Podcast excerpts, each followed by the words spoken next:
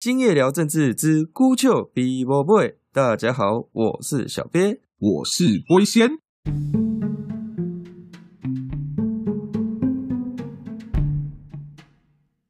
哎呀，那个龟仙呐，我最近看到那个新闻呐，COP 二十六在讨论那个全球暖化的议题哦，这个气候高峰会啊。然后呢，拜登就去笑这个习近平啊，说：“哎呀，这个中国想要领导世界啊，结果这么重要会议竟然不来啊，想太多了吧？”他就笑着习近平竟然没有出席这个重要的会议，然后还想领导世界。那因为人会用自己的角度来去嘲笑别人，或是理解别人哈，所以说拜登用这种领导世界的梗来嘲笑习近平，其实。一定程度是显示说他自己有这个领导世界的这个野心啊，那这个我就觉得呃还蛮有趣的，因为我刚好最近也在整理我们去年这时候大家也是呃美国大选之后，然后那时候我因为川普落选非常难过这样子，然后我们还录了两集，一个谈贺锦丽，一个谈拜登的多边主义这样。拜登这一年的表现，第一个他不像绥靖主义者啊，但是我们当时也很快就说，呃他大概不是绥靖主义路线。但是他是个多边主义者，你多边主义的话，那就要瞧很多盟国的问题啊，中国容易趁虚而入啊。哎，结果现在看起来韩国也稳啊，啊，台湾虽然这个朱立伦有点歪，但是反正现在还没有出什么乱子啊，反正公投还在打，目前没出乱子。这个今年呐，拜登在这个整个印太地区办了十场演习，有超过十二国参与。那看这多边主义，就像这个六国合奏一样威猛啊！不但没有让这个中国趁虚而入，还让现在我觉得比川普的那个压力还要更大这样子，所以才会有那个上次我们谈的一百多架战机来嘛。那习大大也是压力很大。贺锦最近也是来亚洲啦，不过没有来台湾这样子。他到这个新加坡跟越南，呃，越南的我没有看，但我看新加坡他跟林显龙的对话记者会啊。呃，当时新加坡就很关心啊阿富汗的问题啊，因为大家看到阿富汗就突然沦陷了，然后大家觉得哇，那我们这些美国坚定盟友会不会有一天美国就走了就散了这样子？哦，那贺锦丽呢就非常立场坚定的说，哎，我们会对我们的盟国安全做出承诺。哦，这是阿富汗呢是我们本来要撤的，但是呢，我们在这个印太地区呢。是有坚定的承诺的，那我们有诸如此类的各种合作，包括疫苗、全球软化啊，这个对抗极权主义诸如此类这样子。哎，我听起来就觉得哇，这个我觉得蛮有总统的味道的。好啦，虽然我之前看他在跟彭斯辩论的时候就觉得他有总统的味道，但是我觉得他一点都不骄啊，也不软啊。他在外交立场上，呃，因为去年他还有跟拜登吵说他为什么不能参与外交。然后那时候就觉得你也太太急了吧，那样，那就现在他也参与了，然后哎表现也不错啊，所以我们一年前批评他们拜登跟贺锦丽是不是批评错了？现在要稍微跟大家说声不好意思。这个小鳖讲的没错啊，龟仙原本去年美国总统大选刚结束的时候，对拜登也是颇有疑虑啦，虽然龟仙。是认为拜登不会为了什么他儿子跟中国关系很好就出卖美国或出卖台湾，因为毕竟美国的政治国家机器是很复杂的，而且从拜登刚上台的一些举措看得出来，他是有心想要跟中国抗衡的。可是龟仙的疑虑主要就是在拜登他奉行的是所谓的多边主义啊。那这个多边主义如果往好的一面发展的话，它当然可以串起很多的盟友，然后建立起一个反中的大包围网。可是往不好的一面发展的话，多边主义反而会让美国一直被每个盟友各自的利益绑架，然后最后整个国力发散到各个不重要的中小型冲突里面去，然后反而让美国。在中国面前不战自乱，最后自己败下阵来，就多边主义错误的方向呢？最明显的例子就是奥巴马啦，就是奥巴马任内那个时候，美国的国力其实也都是蛮惊人的，可是他那个时候就是在呃随便乱介入中东的这个茉莉花革命，每个国家的革命他都插手一点，可是每个国家的革命他都无法有始有终的。去捍卫当地的民主派或者是美国的利益啊，结果反而弄得天怒人怨，让美国在中东的盟友几乎全部都翻脸，就独独剩下以色列跟沙地阿拉伯。然后那个时候，美国进步派又在背后扯后腿，说以色列跟沙地阿拉伯什么种种的。就是不够自由、不够进步什么之类的，差点让美国在整个中东的战略完全崩溃。而且奥巴马那个时候还又迁进伊斯兰国，就原本美国打完那个阿富汗的反恐战争，跟好不容易打完小布希的伊拉克战争，那个时候如果美国赶快把国力收回亚洲，及早应付中国的威胁的话，其实美国不会像现在这么样的狼狈，或者看起来这么样的危险。可是当时就是因为在美国还有机会把国力抽回来的时候，奥巴马。又把美国弄去搞定那个什么伊斯兰国，结果弄到伟大不掉，到现在才来对付中国，显得有点太迟了，这样子。好，那所以一开始郭先原本担心拜登会被步上这个奥巴马的后尘。可是后来，拜登他自己的一些表现，真的有让龟仙有刮目相看的感觉。龟仙就来讲一下几个我对拜登观察觉得是指标性的一些转变。那拜登第一个证明他自己外交手腕很灵活，是今年三月他处理难民危机。这边龟仙要提到一个特别有趣的事，就是。很多让龟仙对拜登刮目相看的指标，其实在一般的解读者的眼中，他认为是拜登的败笔。或者认为这个是拜登显示他很无能，种种之类的。可是龟仙的看法不同，反而龟仙认为正是透过这些指标可以发现拜登的厉害之处。第一个就是今年三月的美国难民危机，就是因为拜登上台，然后导致中南美洲开始流传一种俄语，说哦，现在进步派民主党执政了，美国要开放难民了。所以在今年二三月的时候，一波又一波的中南美洲难民。就是往美墨边境涌出去，那这个时候拜登做的事情呢，让龟仙刮目相看。第一个就是他没有因为他是民主党出身或者他是进步派，他就因为这样放弃美国的边界，反而他冒着被人批评穿规败随的风险，他还是加强边境的控管。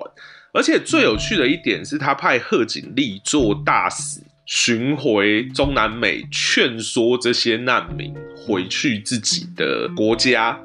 龟先觉得这一招很妙，就是因为拜登本人他其实进步派的色彩本来就没有那么浓厚，他在民主党面历来是处理外交的，那反而贺锦丽的进步派色彩比较浓厚。如果拜登自己跳出来处理这件事情的话，贺锦丽说不定有可能会在后面批评拜登，或者是影响拜登的决策。可是拜登反而派贺锦丽去处理这件事情。他给贺锦丽两个任务，一个是他给贺锦丽一些经费，让他去那些地方重建当地的社区、救济难民之类，这是符合进步派的立场的。可是呢，他同时就是要贺锦丽劝那些已经跑到美墨边境的人回到自己的家乡。那贺锦丽在去做这件事情的时候，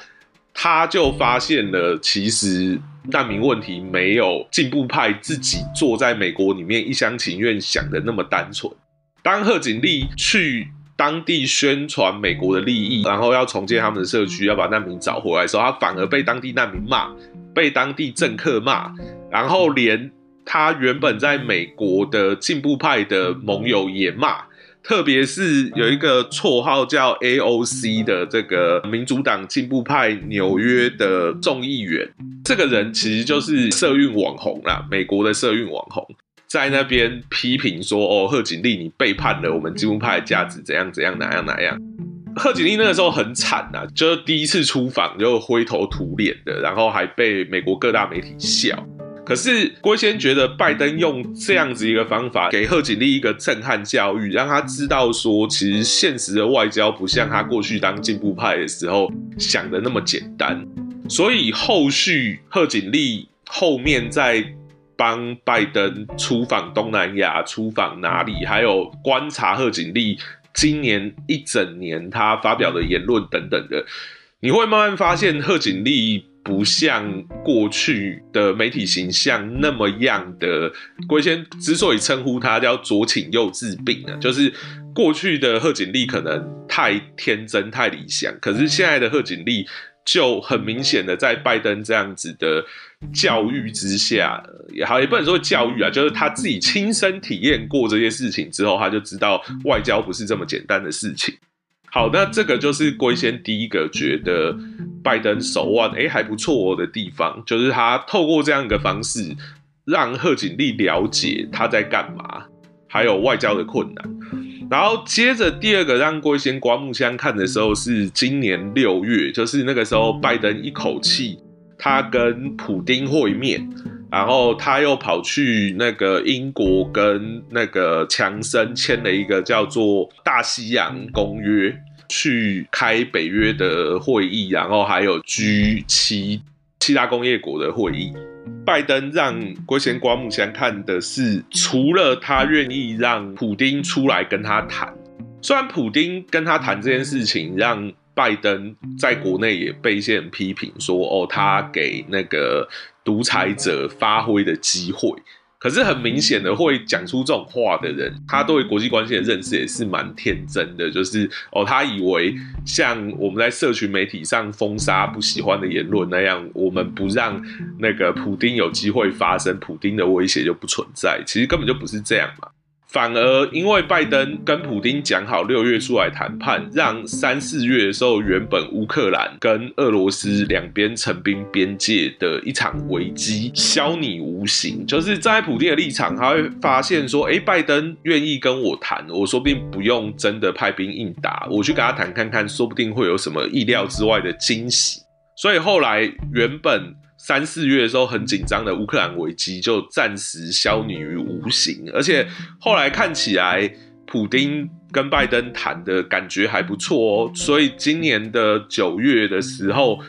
普丁自己出来放消息说，他年底还想跟拜登谈一次。这个是龟先觉得拜登手腕高明的第二个地方。那第三个地方是龟仙刚刚讲说，他那个时候去跟强生签了一个这个大西洋公约，有的翻译叫大西洋宪章啊。好，那不管怎么翻译，就是这个大西洋宪章，如果表面上看，这个签这个大西洋宪章好像不是什么很重要的东西，因为它毕竟就是一份文件。而且这份文件其实以前就签过一次，是在第二次世界大战前，那个小罗斯福跟丘吉尔也签过这样一个大西洋宪章。那这一次再签，那感觉就是哦，好像又干一样的事情，只是把一份老文件拿出来重谈一遍。那拜登是不是老糊涂了、怀旧了，在干这种事？可是郭先觉得这个大西洋宪章其实暗示了，也其实也不是暗示，几乎是明示了，就是在拜登的心里，他把习近平当成什么样的人？为什么这样说呢？因为当年小罗斯福跟丘吉尔之所以签大西洋宪章，就是他们准备要英美联盟对抗希特勒了。当初这个大西洋宪章的内容，就是在讲说英美。消灭纳粹之后，要怎么重新整顿大西洋两岸的政治秩序？那这一次大西洋宪章的内容里面，几乎每一条都签到中国，签到习近平。所以从这点就可以看到，在拜登心中，他其实已经把习近平当成希特勒在处理了。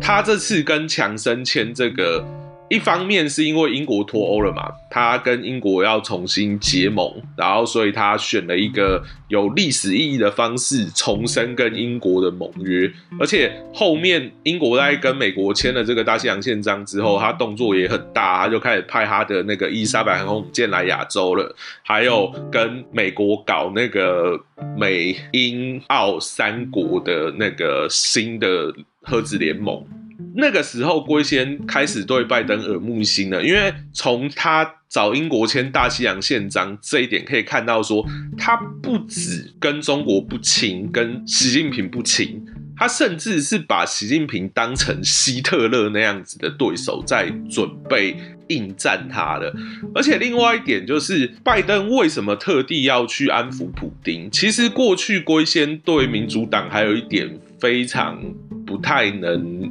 谅解的地方，就是民主党一直死咬着俄罗斯不放，把俄罗斯还是当成邪恶轴心。可是其实冷战早就已经过去了，而且现在真正威胁美国霸权的是中国，根本就不是俄罗斯。俄罗斯其实就是安安分分当他的区域强权之余，想要卖他的天然气赚钱。俄罗斯作为老牌帝国主义国家，他不会那么轻易的展露他的野心。现阶段，他只要这些，他暂时就满足了。拜登在上一次跟普京的峰会之后，他也决定不反对那个俄国跟德国搞所谓的北溪二号的输油管嘛，天然气管。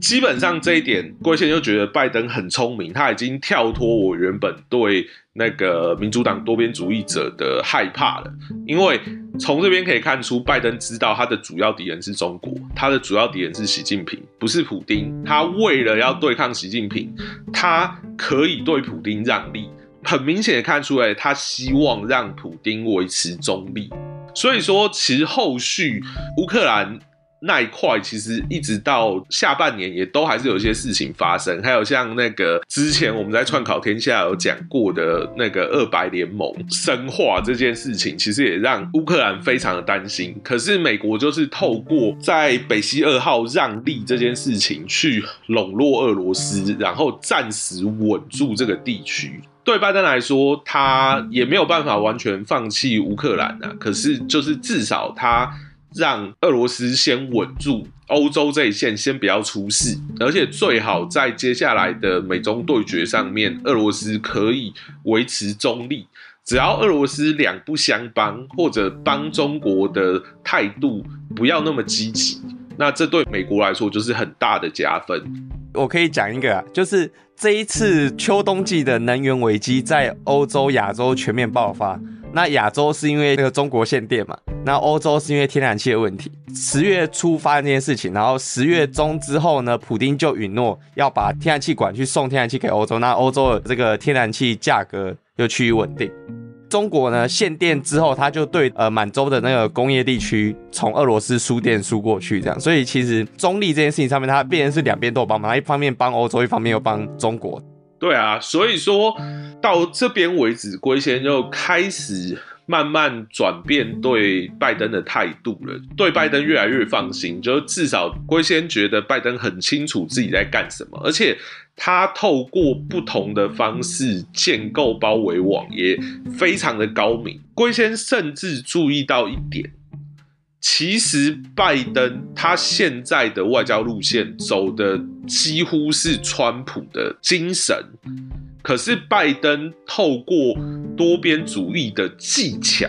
让川普原本他在推动他自己的那些政策的时候，一些比较不足或者比较困难的地方，拜登反而用这种多边主义的技巧，比川普更贯彻川普自己的外交主张。为什么龟先这么讲呢？过去川普的外交有一个很重要的一点，就是。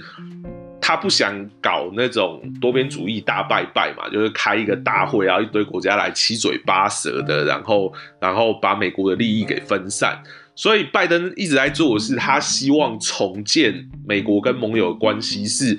美国跟个别盟友双边、双边、双边建立一个美国为核心，其他盟友是分支，然后其他盟友有什么动作。不是你们自己讲了算，你们要来跟我美国商量，我们在一起动作，这样子的方式，就是拜登想用这个方式重新建立美国的威望。所以很多人批评川普的那个什么让美国再次伟大，是在搞霸权啊、帝国主义。川普推动这个政策的方式是简单粗暴啦，那当然这也有。它的意义，因为毕竟在之前奥巴马那些人已经把整个外交搞得乌烟瘴气的情况下，需要川普这种简单粗暴的人来颠覆旧有的外交旧规。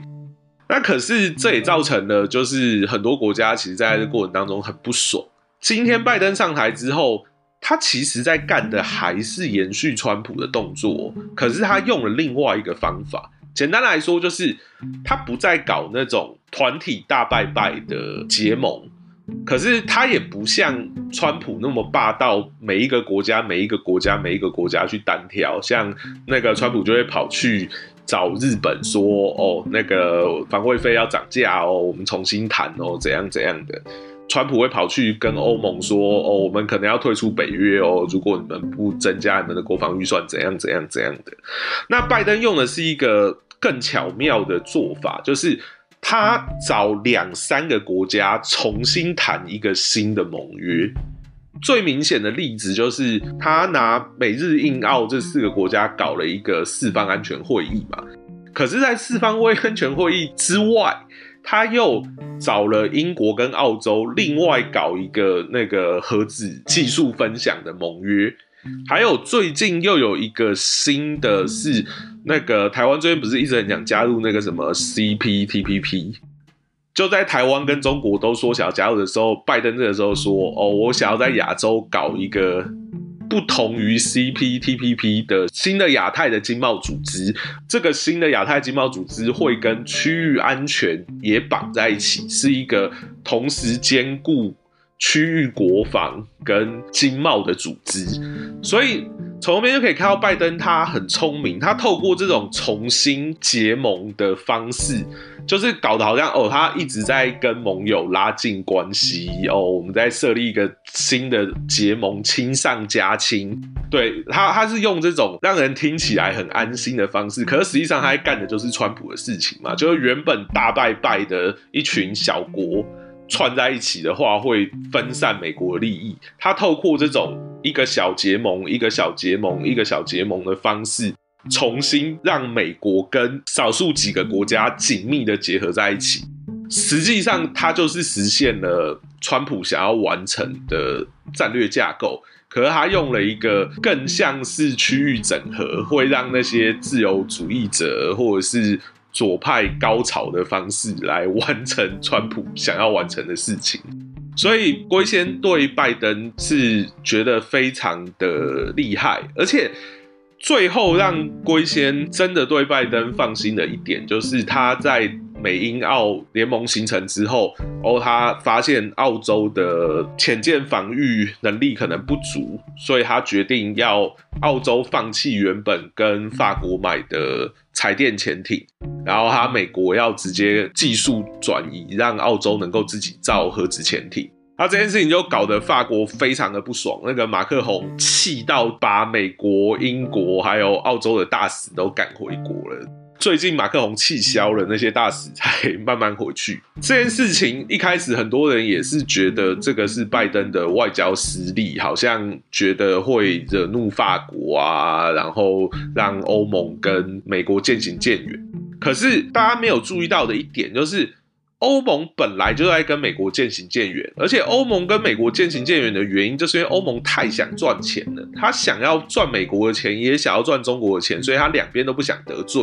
甚至他想要靠美中冲突的格局搞左右逢源发战争财。那其实欧盟走这种投机路线，也是让之前川普非常愤怒，一直想要跟欧盟翻脸的原因。那今天拜登的方法是，我不主动跟你欧盟翻脸，可是我实际上就是断你的商业利益，让你知道说，如果你今天不跟着我抗中，如果你今天不让我的盟友澳洲有真正有价值的武装的话，我美国就会自己武装它，你欧盟就等着去吃屎，你钱就没得赚了。当然，他这样做一定会让欧盟那些投机分子气到跳脚，就是那些。原本眼中穷的只剩下钱，看不到国际战略的那些政客就会非常的愤怒。可是拜登也很简单，他不跟你公开翻脸，也不跟你吵架，可是我也不会退让。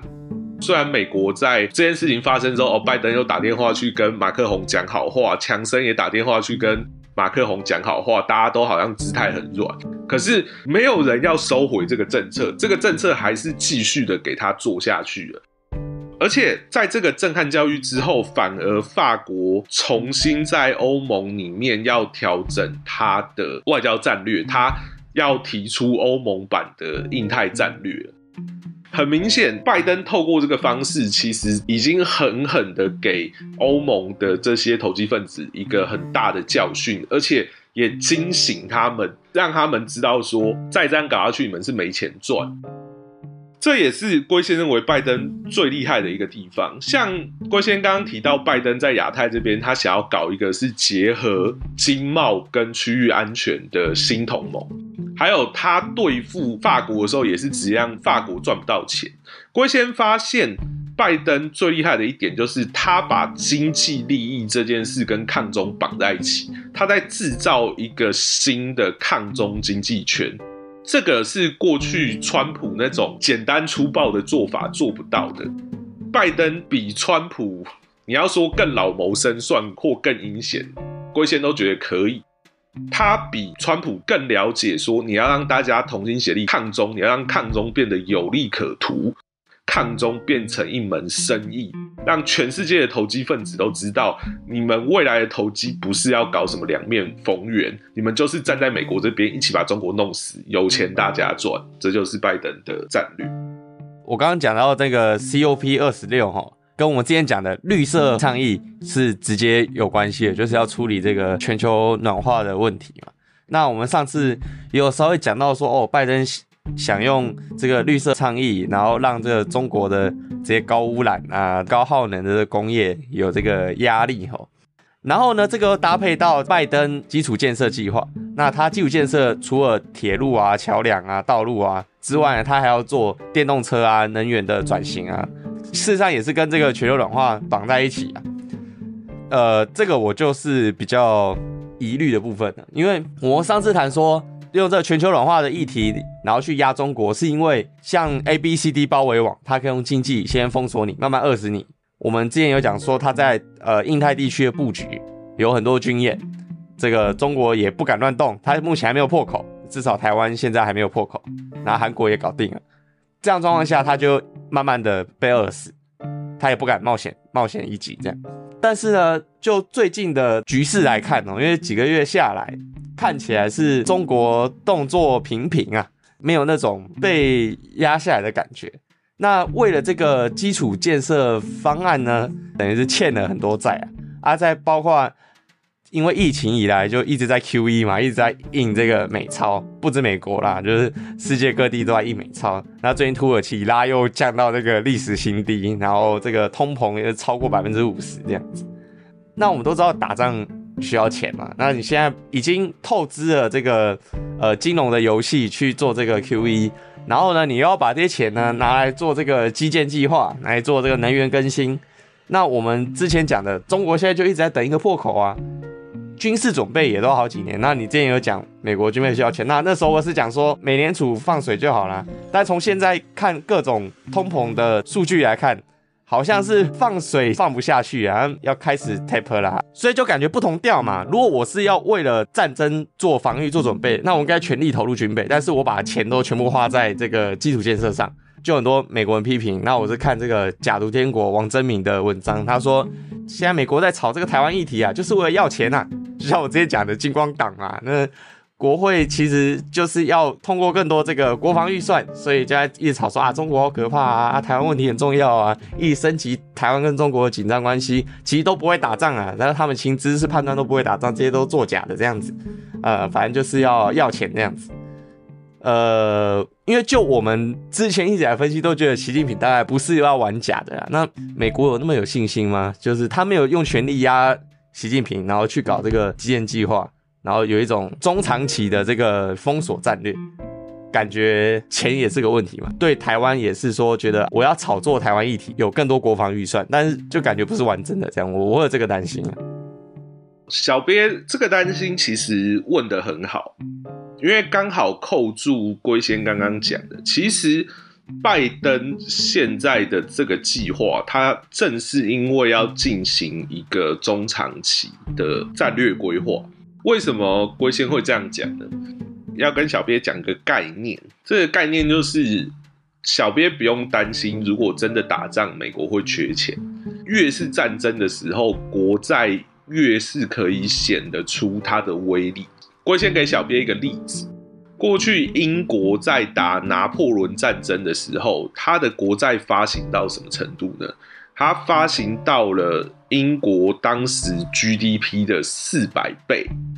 基本上，你为了打赢一场战争，你政府的举债上限，如果我们拿当时的英国，它金融举债的上限是它 GDP 的四百倍的话，其实我们以今天美国来看，美国现在的举债再怎么样，也不会是它的那个 GDP 的四百倍了。那当然，这个状况是真的开打的时候，极限可以拉到这么长，所以现在美国也不可能。随随便便就把国债的上限拉到这么高的程度，呃，龟先要先讲这个概念，就是说，其实大家不用担心说，哦，美国现在花很多钱啊，哦，债务好像怎样啊，那个多严重啊，会不会打仗没钱？这个说没钱，基本上是以成平的时代的经济状况来说没钱啦。而且其实就像小鳖刚刚讲的，其实很多人都不觉得。美中会打仗，这虽然跟龟仙的看法是相反，不过不管在台湾、在中国，甚至在美国的民间，很多人是这样想的。所以在这个情形下，他们在检视这些美国有没有钱、经济如何如何的时候，讲的其实都是以成平时期的标准。那这个跟龟仙刚刚讲的战争时期的标准，其实是完全不同的两套啦。真的开始打仗了，到时候美国又会有用不完的钱的。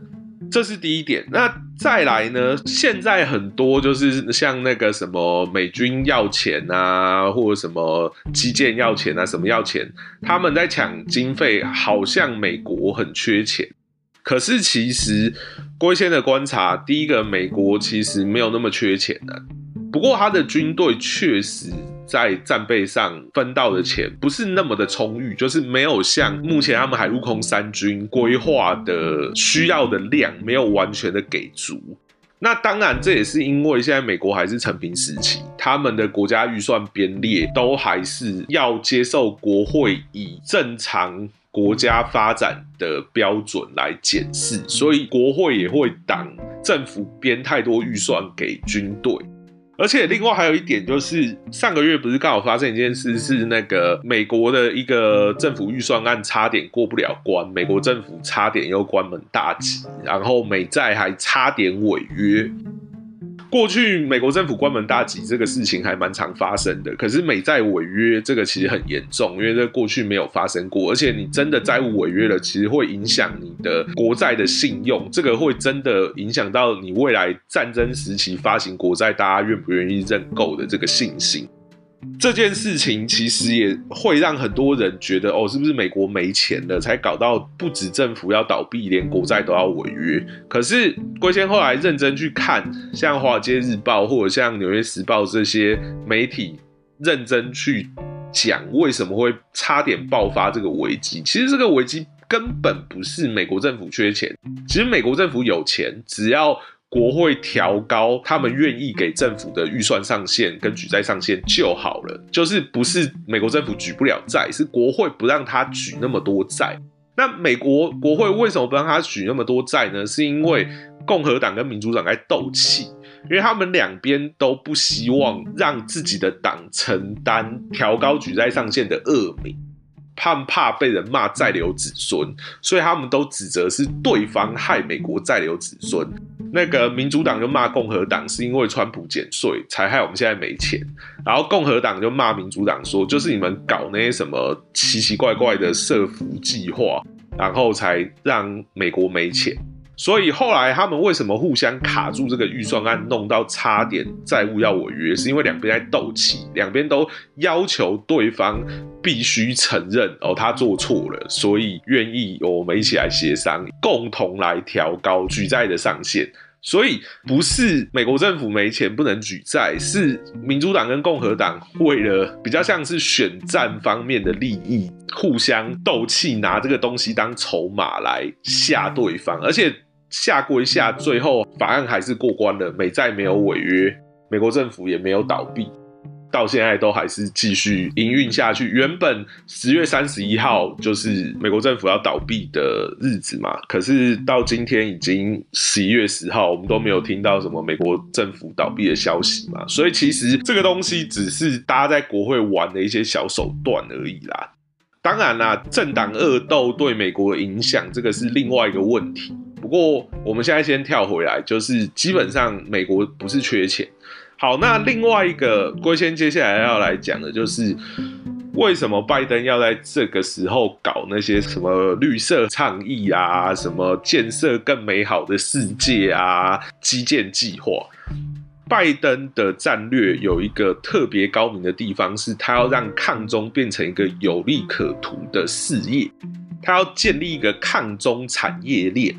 其实他搞这些绿色倡议，搞这些建设更美好的世界，还要搞这些基建。拜登在做的，并不是说哦，我们真的爱环保啊，然后我们真的要建设什么美好新家园这种很左翼、很天真的想法。其实不是，拜登只是拿那些东西披着那些东西的皮来掩盖他真正的意图。他真正的意图是什么？就是中国一直透过“一带一路”在掠取全世界的资源，还有在透过“一带一路”来。制造它的现金流，然后拜登现在要透过这些什么绿色倡议啦，什么建设更美好的世界啦，来在全世界各个地方去跟“一带一路”对抗。如果你把“一带一路”讲成中国创立的一家公司，在全世界赚钱，拜登现在就是要创立另外一个公司去抢“一带一路”的生意。然后逼每个国家选边站，你未来是要跟着“一带一路”赚钱，还是你要跟着我拜登的绿色倡议，建设更美好的新世界赚钱？当然，你公司一开始投下去需要资本，所以现在拜登推的这些计划，表面上看很花钱，表面上看，哎，好像为什么他对抗中国不把这些钱丢在军备，要先丢在这些地方？可是这其实就是拜登聪明的地方，因为他知道要有。强大的持续力跟中国对抗，因为其实中国最近也在谈一个东西，叫做什么战略定力啊？对，就是如果大家最近去看那个共产党他们最近讲的一些话，还有连胡锡进他们有时候都会讲这个叫做战略定力。中国其实也知道，现在他们的军力直接跟美国翻脸可能会有问题。中国现在有一种想法是，他想要去赌。虽然郭先之前分析中国在十年后经济可能会很惨，可是现在中国也有一些人他心中抱着投机的想法。万一中国十年后没有很惨，万一中国十年后还是以现在的速度继续经济发展下去呢？那是不是到时候我们可能就赢美国了？那我们只要是撑到那个时候，美国没钱了，我们就赢了。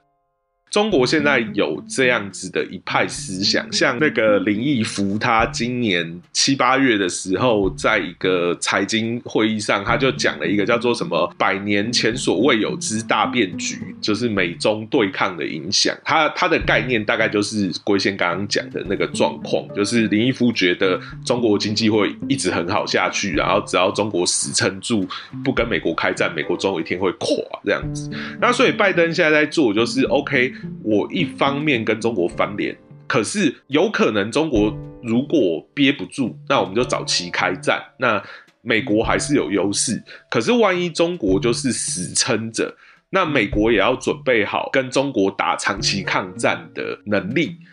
就算未来中国经济真的因为它的人口问题垮，如果今天美国可以透过这些绿色倡议之类的东西。在各地先对“一带一路”实施经济打击的话，是不是能够更加速中国经济早点垮？龟先认为，拜登这个其实是是很多人会想什么下一盘大棋。其实，呃，郭先平常不太喜欢用这个词，可是郭先认为，现在拜登这个真的是在下一场大棋，他是以一个长线的经济的手段要绞杀中国的一带一路。他现在这些东西乍看之下，好像要把资源移到了有点浪费的地方。可是以长期来看，他其实是在建立对抗中国更强的基础，他在厚植对抗中国的资本。呃，我觉得龟仙刚讲的东西大战略上看是 OK 的，但是我们都知道任何事情都要讲到细节嘛，这个细节会有蝴蝶效应这样子。那我就讲我在产业界看到的实际的状况。我刚好是在这个呃营造相关的产业，我跟基建很有关系，这样，所以这样讲应该是不会有错。刚刚讲战略是说，我要把这个产业链从中国撤出，我要利用这个基建计划、绿色倡议跟中国“一带一路”竞争，把产业链全部吸过来。那变成是排斥中国“一带一路”的经济体系。好，那这个大战略是 OK 的，但是就连计划经济的专家、党委书记都会让这个苏联就是营运不下去，然后最后要靠黑市来卖一些小零件啊，弄一些小东西。更何况是民主自由主义的这个美国，拜登当然更不可能去控制这些小东西嘛。那我看到的小东西呢，就是基建计划非常需要的，呃，比如这个铸造品、五金的零件。呃，鹰架做水泥的那个模板，因为他们都是钢制品啊，钢制品都是要高耗能才做得出来的这样子，然后又要去电镀这样子，那这些镀其实都会需要一些廉价劳力哦，所以这些东西其实大部分都是呃中国在做了，像我们的一个呃客户啊，他鹰架模板全部都是去从中国买过去啊，我当然也是很希望可以去跟他抢一下这样子，不管怎么说，我们知道他们大部分的生意呢都是。做给中国，所以他要做这基建计划，没有中国的这个零件，没有中国英价是不可能的。这次疫情啊，本来就有这个海运的问题哦，本来是船费涨到不行啊，那个卖一个零件啊，就赔一笔钱啊，因为你全部都被运费吃掉啊。本来这种铸造品啊都是赚那几角这样子，都是非常可怜的在赚那一点钱哦。但中国一线电，哇，产业链全部垮掉，全部不能生产，工厂全部不能生产。所有的港口全部塞在码头上，全部出不去，因为没有没有货啊，没有货出去。啊那欧美国家叫货全部叫不到，这样子的问题是持续存在的。而且，好，我要把产业移走，但是你也不可能移全部啊。我讲刚刚那小零件，就是你只赚一点点，除非你给越南人做了，但给越南做也不是一年半刻啊。像我们之前讲台积电五 G 就是十年嘛，啊，你整个高污染的产业链要以为越南老公也没有像。没有像中国那么多，加印尼、印度，印尼、印度还不是共产国家，你要动员那边人哪有那么容易呀？哦，一个党委书记出来说，哦，我给你划个区，然后就就有土地了。我叫人动员来，大家就来工作，还不敢罢工，罢工全部拖去那个劳动教育这样子，没有那么容易啊！你一定是慢慢来，可能过了十年只有七百万人，你没法一下就叫来两百万人。他这样子把中国排挤出去的这个战略。在大体上是没有问题的，因为你有赚头的、有移动能力的产业就会走。但是在这个产业底下的子产业呢，上下游呢，它需要一些小零件、一些盈利不高的、需要低廉劳动力、需要高污染、高耗能的这个啊，高耗能就不符合绿色倡议的框架嘛。那你也不可能一时半刻啊要他们产业升级、建立一个新的系统啊，因为你要建立新的系统，那就是引进德国货啊，德国货哦贵的要死。美国它也有它自己的利益啊，但它的建设又一多半是请这个中国代工啊。其实两边都是啊，欧洲、美国都是请中国代工很多东西啊，这种小零件。其实你排挤不掉中国，你排挤掉中国，你就做不了这个基建了。我就会有这个问题。哎，更何况现在习近平他又在搞东搞西嘛。华为虽然被列入黑名单了，但是华为现在搞五大军团。哦，这五大军团 就是说，哦，有各种产业都变成一个兵团这样子，要用这个军事化的这个管理这样，因为我们不再不再赚钱了。呃，军队一个命令下来，我们就做什么，像兵工厂那样子。呃，好了，美国兵工厂也是市场经济，但不管这样，我们也看得出来嘛，习近平就在搞希特那一套啊，你就是要走总体战经济，就是要走计划经济啊。那你叫大家都不要玩游戏哦，然后老师就是随意轮调。那这不就是要把新疆的那个再教育营复制到全国，然后把所有中国人、学生啊、年轻人全部关到工厂里面，然后现在在劳动军化啦，强迫这些学生，我们全部不赚钱了，我们全部发那个配给粮啊，啊配给这个他们说土豆嘛，就马铃薯这样子。他们最近还吃那个冷冻马铃薯，说要感受这个哦，寒战的时候那个解放军的辛苦，搞不好以后就是这样啊！我就配给大家冷冻的马铃薯给大家吃啊啊！你就强迫劳动，反正不劳动我全部送到劳改营，所有的工厂、所有的公司全部变成军团。这三天也要搞什么历史决议啊，这个六中全会啊。那虽然目前都还没有任何资料泄露啦，但是其实他在做什么，看在眼里嘛。你就是要。做这个计划经济，现在中国手上有一兆美元的美国国债，然后再加上这些房地产的这些杠杆，就我们知道中国坏账很多。之前二零零八年的这金融危就跟中国坏账有一些关系。那从香港那边开始报道这个雷曼兄弟这样子，现在全世界都在 QE，美国就 QE 了三兆美元，所以中国的一兆美元，美国的三兆美元，那欧洲跟其他各国又 QE 多少，我就没办法没办法计算啊，要算全全球的这样子。呃，当然了，刚龟先说这个英国它可以。有四百倍的国债来应应战争，那呃，我刚查是美国现在的国债比大概是一点五啦，嘿，所以跟四百倍的差很多。现在金融游戏应该可以弄到几千倍是没有问题的。好，不缺钱，但是你只要中国这样子，他搞计划经济下去。美元全部作废，因为现在中国的港口已经开始不用美元计价，他们也在疯狂宣传美元会贬值，他们现在已经用黄金计价了，要为美元脱钩，以后不用美金了，脱离货币经济，因为他是要搞计划经济，要搞劳动军，在做准备了，一搞下去，那和平时期的金融秩序就会受到很大的震荡啊。中国又有你们美国基建需要的产业链，那这两个放在一起，那不就全部无效化了吗？你的那个所谓的呃下一盘大棋呀。尤其是基础建设的产业链，你们的零件全部都是要靠我过去，没有我你支持不下去。我现在不搞货币经济，金融大震动，比这个金融海啸还要大，你这个战略就毁了。小别刚讲的这两点问题讲的很有道理，龟先也承认这两个东西会是美国非常大的一个隐忧。可是，就顺着小鳖刚刚讲的那个思路想下去，为什么过去全世界的各种零组件生产基地会全部集中到中国去？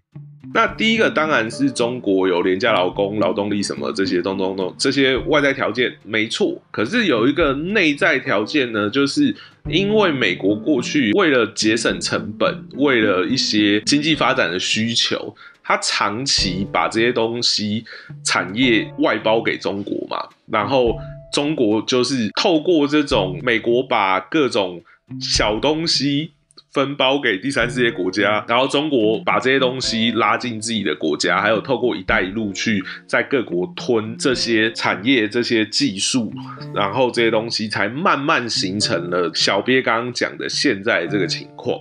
那基本上，拜登今天做这些事情，他就是要扭转这件事情。当然，这件事情做下去，以中国现在控制全球产业的程度，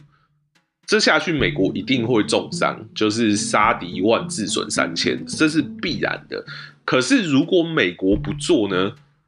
万一到最后，OK，美国的军队很强，可是真的等到开战的时候，中国就透过他掌握这些东西。来对美国做经济上的反包围跟威胁，然后美国又完全没有准备，他完全没有自己的产业链，完全没有自己的基建的厂商或者支持自己的这些国家，那到时候美国一定会。受到更严重的伤害，而且另外一个，刚刚小编讲到的，就是习近平现在在搞的就是战时经济，这个你知道，习近平知道，拜登也知道嘛，所以这已经不是美国不要去做这件事情刺激中国，中国就会收手的状况。就今天不是说 OK。拜登不搞什么什么绿色倡议，不搞建设更美好的新世界，不跟“一带一路”去竞争，中国就会放过美国？没有嘛？中国就是要美国死嘛？这个也是非常明显的。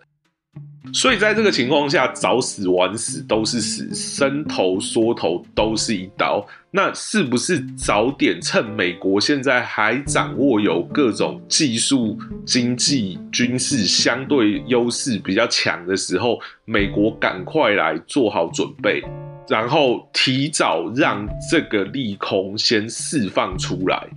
基本上，美国不可能全身而退啦，他不可能一边赚钱一边经济发展，然后又一边抗中，这个没有两全其美的。台湾没有办法这样做，美国也没有办法这样做，欧盟也没有办法这样做。你今天要抗中，你在经济上一定就会承受一定程度的损失，这个是必然的。可是就是因为有这些损失，所以现在拜登在做，就是趁现在美国手上还有资源，还比较有能力承受这些损失的时候，就先让这些损失爆发，先让美国提早认清这个事实，他跟中国迟早是要对抗的。那既然你迟早最后一定会对抗，你何不现在就对抗？龟仙来看，会觉得小鳖刚刚讲的那些问题绝对都存在，而且到时候美国也一定会有一堆左派、一堆自由主义者投诉媒体骂政府哦，就是你害哪里哪里的失业变严重，就是你害我们的股市倒了多少，又怎样怎样怎样。问题就在于现在你做这个东西后面的爆发，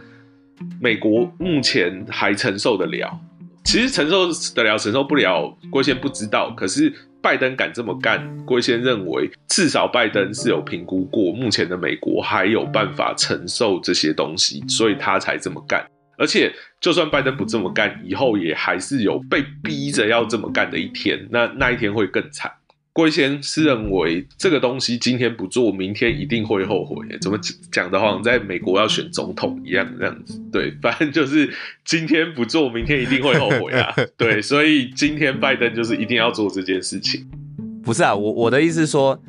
你这样子的问题就是，你今天计划会直接失败。就有战争都好说啊，有战争就国债啦，啊，就战争就没人要基建啊，就没问题啊。那美国军事体系它是自洽的，它完全是排挤中国的，它不让中国来渗透嘛。这个没有没有啊，它的基建计划就是还在它举债负担得了的范围啊。这个东西不是你供应链直接出问题了啦，已经不是债的问题，就是你供应链出问题，你就盖不出来了。不是啊，问题就是美国它现在是说它要推出这些计划，可是不是一推出就立刻找中国厮杀。他推出这些计划的第一步就是先建设美国自己的基础建设啊。他透过美国自己的基础建设当一个梗，然后开始来养这些厂商，重新养这些劳工，重新养这些产业链。那美国的四兆的基建盖完，也养出了一定的产业链、劳工跟供应商了。他再用这些人去复制这样子的经验，可能先从中南美或者是从欧洲开始。一步一步一步一步慢慢成长到可以跟“一带一路”对抗的程度啊！就是拜登在做这个的时候，他第一步是从美国国内开始的。他也不是说我今天搞这个瞬间就是要跟中国翻脸，我是在美国国内盖我的飞机场、盖我的港口。不是就这样会有大萧条的风险，然后大萧条风险之后，现在像土耳其已经今年已经通膨百分之五十，阿根廷也是百分之五十，巴西百分之二十几，那其他都还在缓缓上升。呃，台湾算经济很好了，我们基本盘超好，我们也是通膨百分之百分之六了。美国还好啦，因为美国是所有货币都跟美国嘛。那像土耳其啊，土耳其一崩溃。像德国马克一崩溃，在那个纳粹时期，那纳粹就出来啦，威玛共和国就倒了。你讲的没错啊，就是因为美国还好啊，所以美国可以这样搞啊。啊，这样子拜登弄的这个多边主义，他预期要把基建计划从这个中国产业链移到第三世界，这第三世界就自己先乱啊，变政变啊，你要怎么怎么生产？对啊，这没有相矛盾哦。这正是龟先觉得拜登跳脱传统多边主义的地方啊。他今天不是先顾那些盟国的生死，他是先顾美国的生死啊。然后你这些盟国乱归乱，那我美国重新投资你，我美国需要哪些资源，需要哪些厂商，我就重新建立跟这些。国家的关系，你知道，这跟我刚刚前面讲，他重新跟各个地方展开区域结盟，这个是联动的。而且他今天重新在找跟他的基建合作的国家，他也不是像过去那样子新自由主义乱找，只找那些划算或者能够利润最高的地方，不是他要找可靠，在暂时也能够成为。美国可靠盟友的国家跟当地的厂商、跟当地的供应商合作，那当然有些国家可能有必要的战略资源，所以它可能不是那么可靠。那美国可能会用其他的方式，可能 CIA 会去那边搞政变，或者是美军会去那边设基地，不知道这要看拜登怎么去规划。可是美国就是透过这个方式重建一个对他有利的国际体系，那这当然对那些第三世界的国家。还有对美国以外的国家，这不是什么好消息。可是这就是像罗马帝国重新变成帝国的时候，那些原本依附在罗马底下混吃等死、想要两面讨好的国家就倒霉啦。所以这就是龟仙为什么讲拜登其实比川普还川普的地方啊，就是他不害怕引起。大规模的全球经济动荡跟经济掠夺，他也要重建这个东西啊，对啊，所以拜登比川普更狠。好，那我要我要讲一个我觉得超可怕的东西。为什么我会一直质疑坐在这不最重要原因？是因为这个是政治自杀。在胡佛之后，胡佛就是最后经济大萧条嘛，那民主党就是小罗斯福上来，小罗斯福执政了二十年呢。可是。你刚刚也讲了，他不会在美国制造大萧条，他是在其他国家制造大萧条。拜登又不在那些地方选，没有没有，美国至少会比二零零八金融危机严重，这是一定的，可能会比大萧条好一点，因为大萧条它连经济整个都垮掉了，但是它会比二零零八严重。那二零零八就要共和党掰啦，贺锦丽就不用选了啦，讲实在就这样了。我我跟你讲，如果这样，那拜登更伟大。他是毁掉民主党执政的机会，替后面的共和党总统建立跟中国全面对抗的经济基础。对，没有错，我是这个意思。所以我觉得拜登这老家伙太可怕，而且他搞不好啦，就像我之前讲那个印第安的特莫科的诅咒啊，他搞好已经预期到自己在一切事情都爆发前会死掉这样子。对，所以全身而退。所以说真的，他说不定是民主党的李登辉的。哇，天哪！我这拜登聊一聊，诈骗李登辉啦，太伟大了，太伟大了。